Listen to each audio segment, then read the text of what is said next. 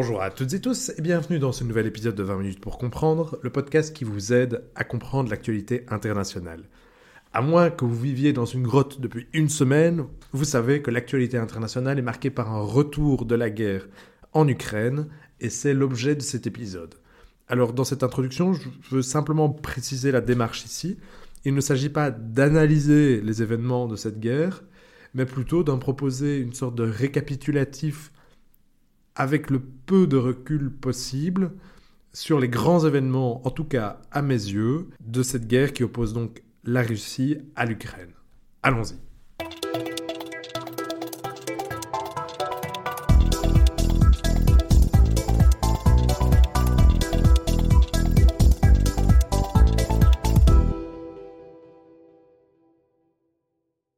Jour 1, jeudi 24 février 2022. Il est 5 heures du matin à Kiev lorsque Vladimir Poutine annonce que son pays va mener, je cite, une opération spéciale dans le Donbass, la région située à l'est de l'Ukraine, afin de dénazifier le pays et mettre, à nouveau je le cite, un terme à un soi-disant génocide des populations russes à l'est donc de l'Ukraine. Toutefois, et ce dès les premiers instants de cette invasion, des troupes russes pénètrent bien au-delà de la région de Lugansk et de Donetsk et entrent en Ukraine par le nord, par l'est et aussi par le sud à partir de la Crimée. Vladimir Poutine prévient d'emblée les autres États.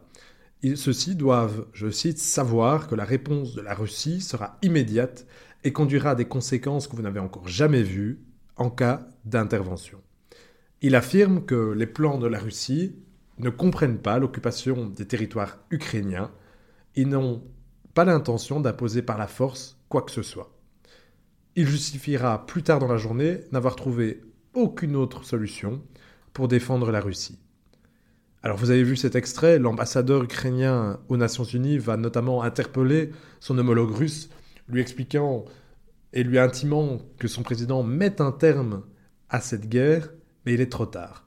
Très rapidement en effet, moins de deux heures après l'annonce, des explosions se font entendre à Kiev, alors qu'une colonne de chars russes franchit la frontière entre la Biélorussie et l'Ukraine.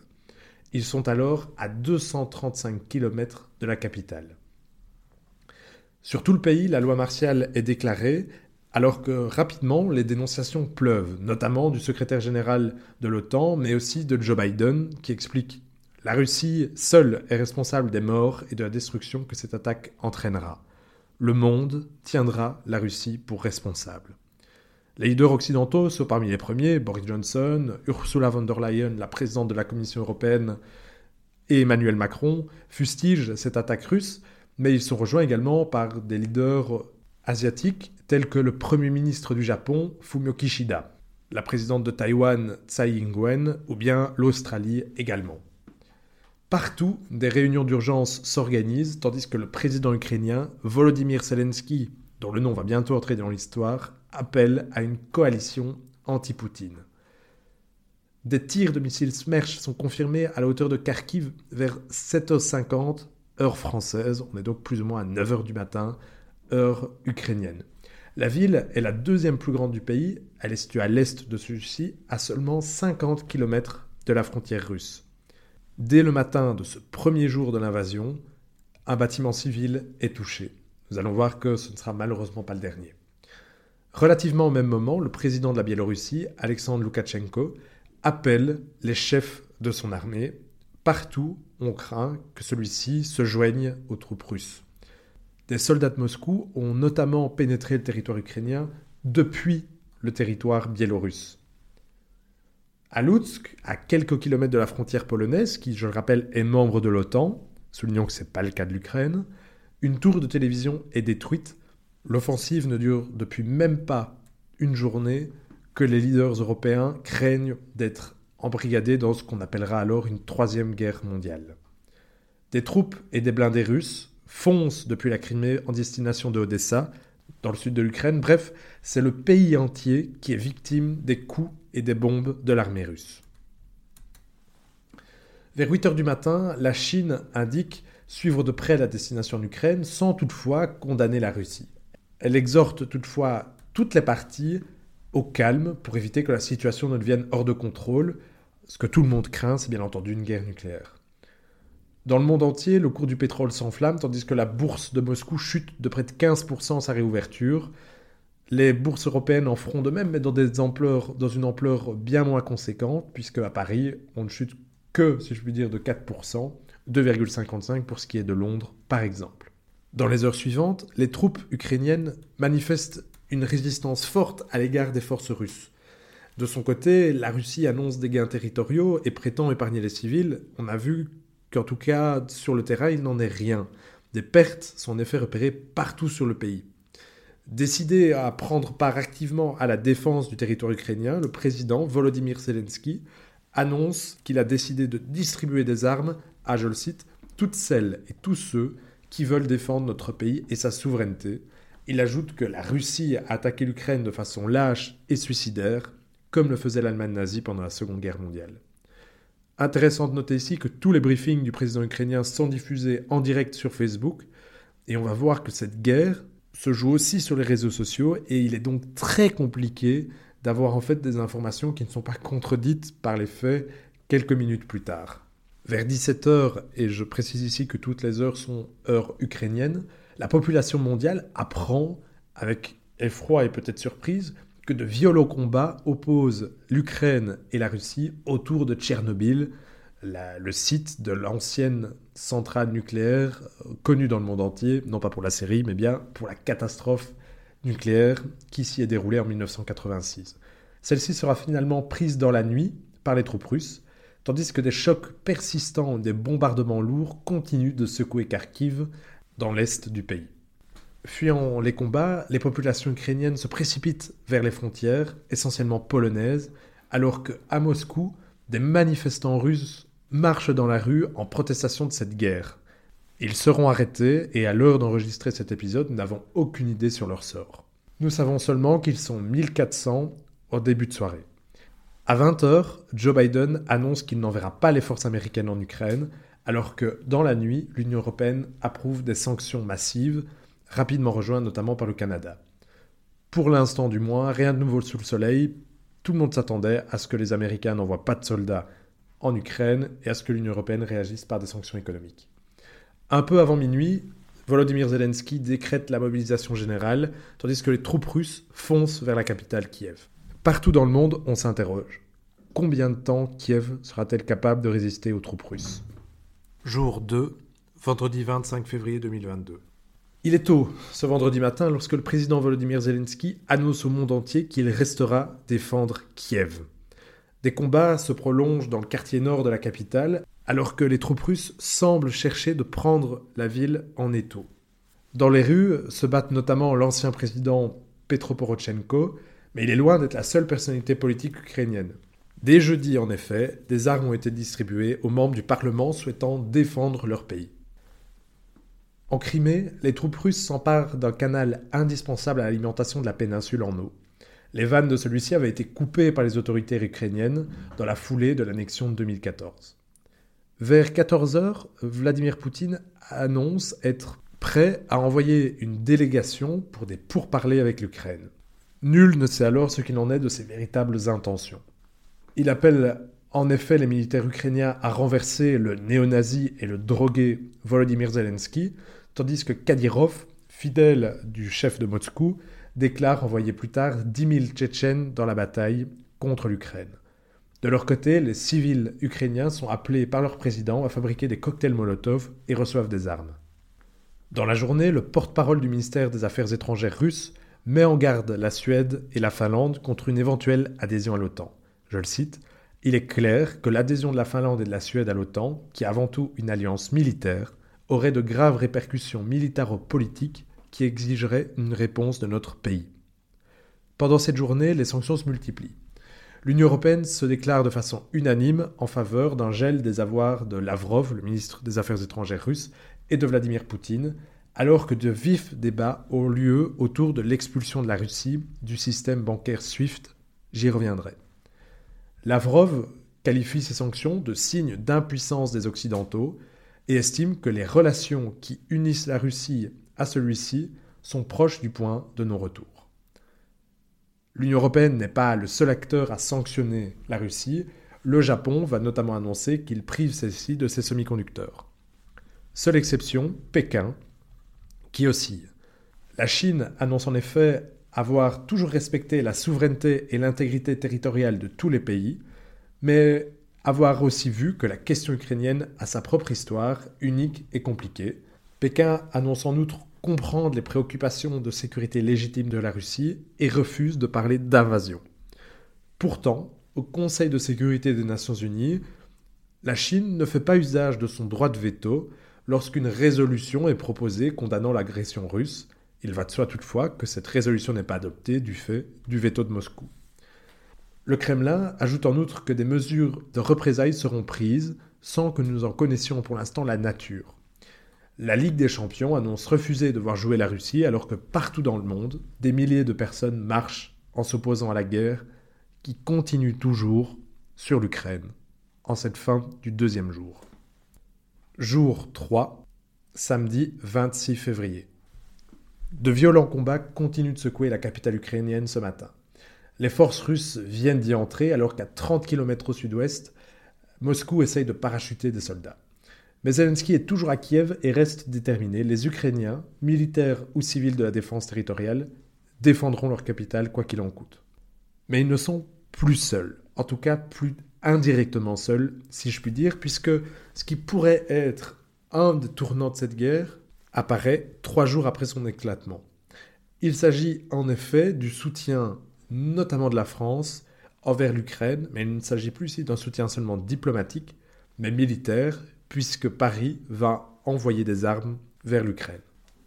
En début d'après-midi, les soldats ukrainiens annoncent avoir reflué la première vague russe à Kiev. Nouveau signe de l'importance des réseaux sociaux, plusieurs scènes cocasses commencent à émerger dessus. On citera par exemple l'exemple de cette vidéo de cet Ukrainien demandant à des soldats russes en panne dans leur tank s'ils n'ont pas besoin d'un coup de main ou s'ils n'ont pas envie d'être reconduits jusqu'à Moscou. Car si les forces russes continuent leur avancée, celle-ci est férocement ralentie, voire stoppée par la résistance ukrainienne. C'est dans ce contexte que tombe, un peu avant 18h, l'annonce de la Russie indiquant qu'aujourd'hui, toutes les unités ont reçu l'ordre d'élargir l'offensive dans toutes les directions, en conformité avec le plan. Fuyant ces combats, plus de 110 000 personnes ont déjà quitté le pays. Dans le monde, les initiatives diplomatiques se multiplient. Anthony Blinken, le secrétaire d'État américain, publie notamment une vidéo dans laquelle il indique au peuple russe, je le cite, Vous méritez de vivre en sécurité et dans la dignité, comme tout le monde, partout. Personne n'essaye de mettre seul en péril, vous ne méritez pas une guerre vaine avec vos voisins, vos amis et familles en Ukraine. Le peuple ukrainien mérite de vivre en paix, tout comme vous. Quelques minutes plus tard, Volodymyr Zelensky se joint à cet appel, appelant le peuple russe à manifester son opposition à cette guerre injuste d'après l'Ukrainien. En fin d'après-midi, la diplomatie allemande se déclare finalement prête à restreindre l'accès de la Russie à SWIFT. Elle rejoint désormais l'ensemble de ses partenaires européens. SWIFT, c'est un réseau qui regroupe plus de 10 000 organisations financières et bancaires dans le monde, il permet en fait d'automatiser l'envoi de paiements entre les banques du monde entier. C'est donc un système de messagerie électronique qui permet en gros les transactions bancaires entre les pays. Couper la Russie de ce mécanisme l'empêchera donc d'avoir des transactions bancaires faciles avec l'international. Il s'agit, d'après certains experts et journalistes, d'une sorte d'option économique nucléaire. Mais ce n'est pas tout car le gouvernement fédéral allemand, sur lequel je me permets de faire ce placement de produit, mais nous avons déjà réalisé un épisode, a également annoncé avoir un tournant dans sa politique étrangère, ce qui n'est pas tout à fait étonnant puisqu'on avait déjà dit que Annalena Baerbock était un, peu plus ferme à l'égard de la Russie.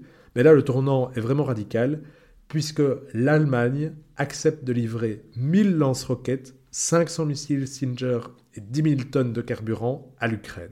Olaf Scholz, le chancelier allemand, justifiera cette décision, je le cite.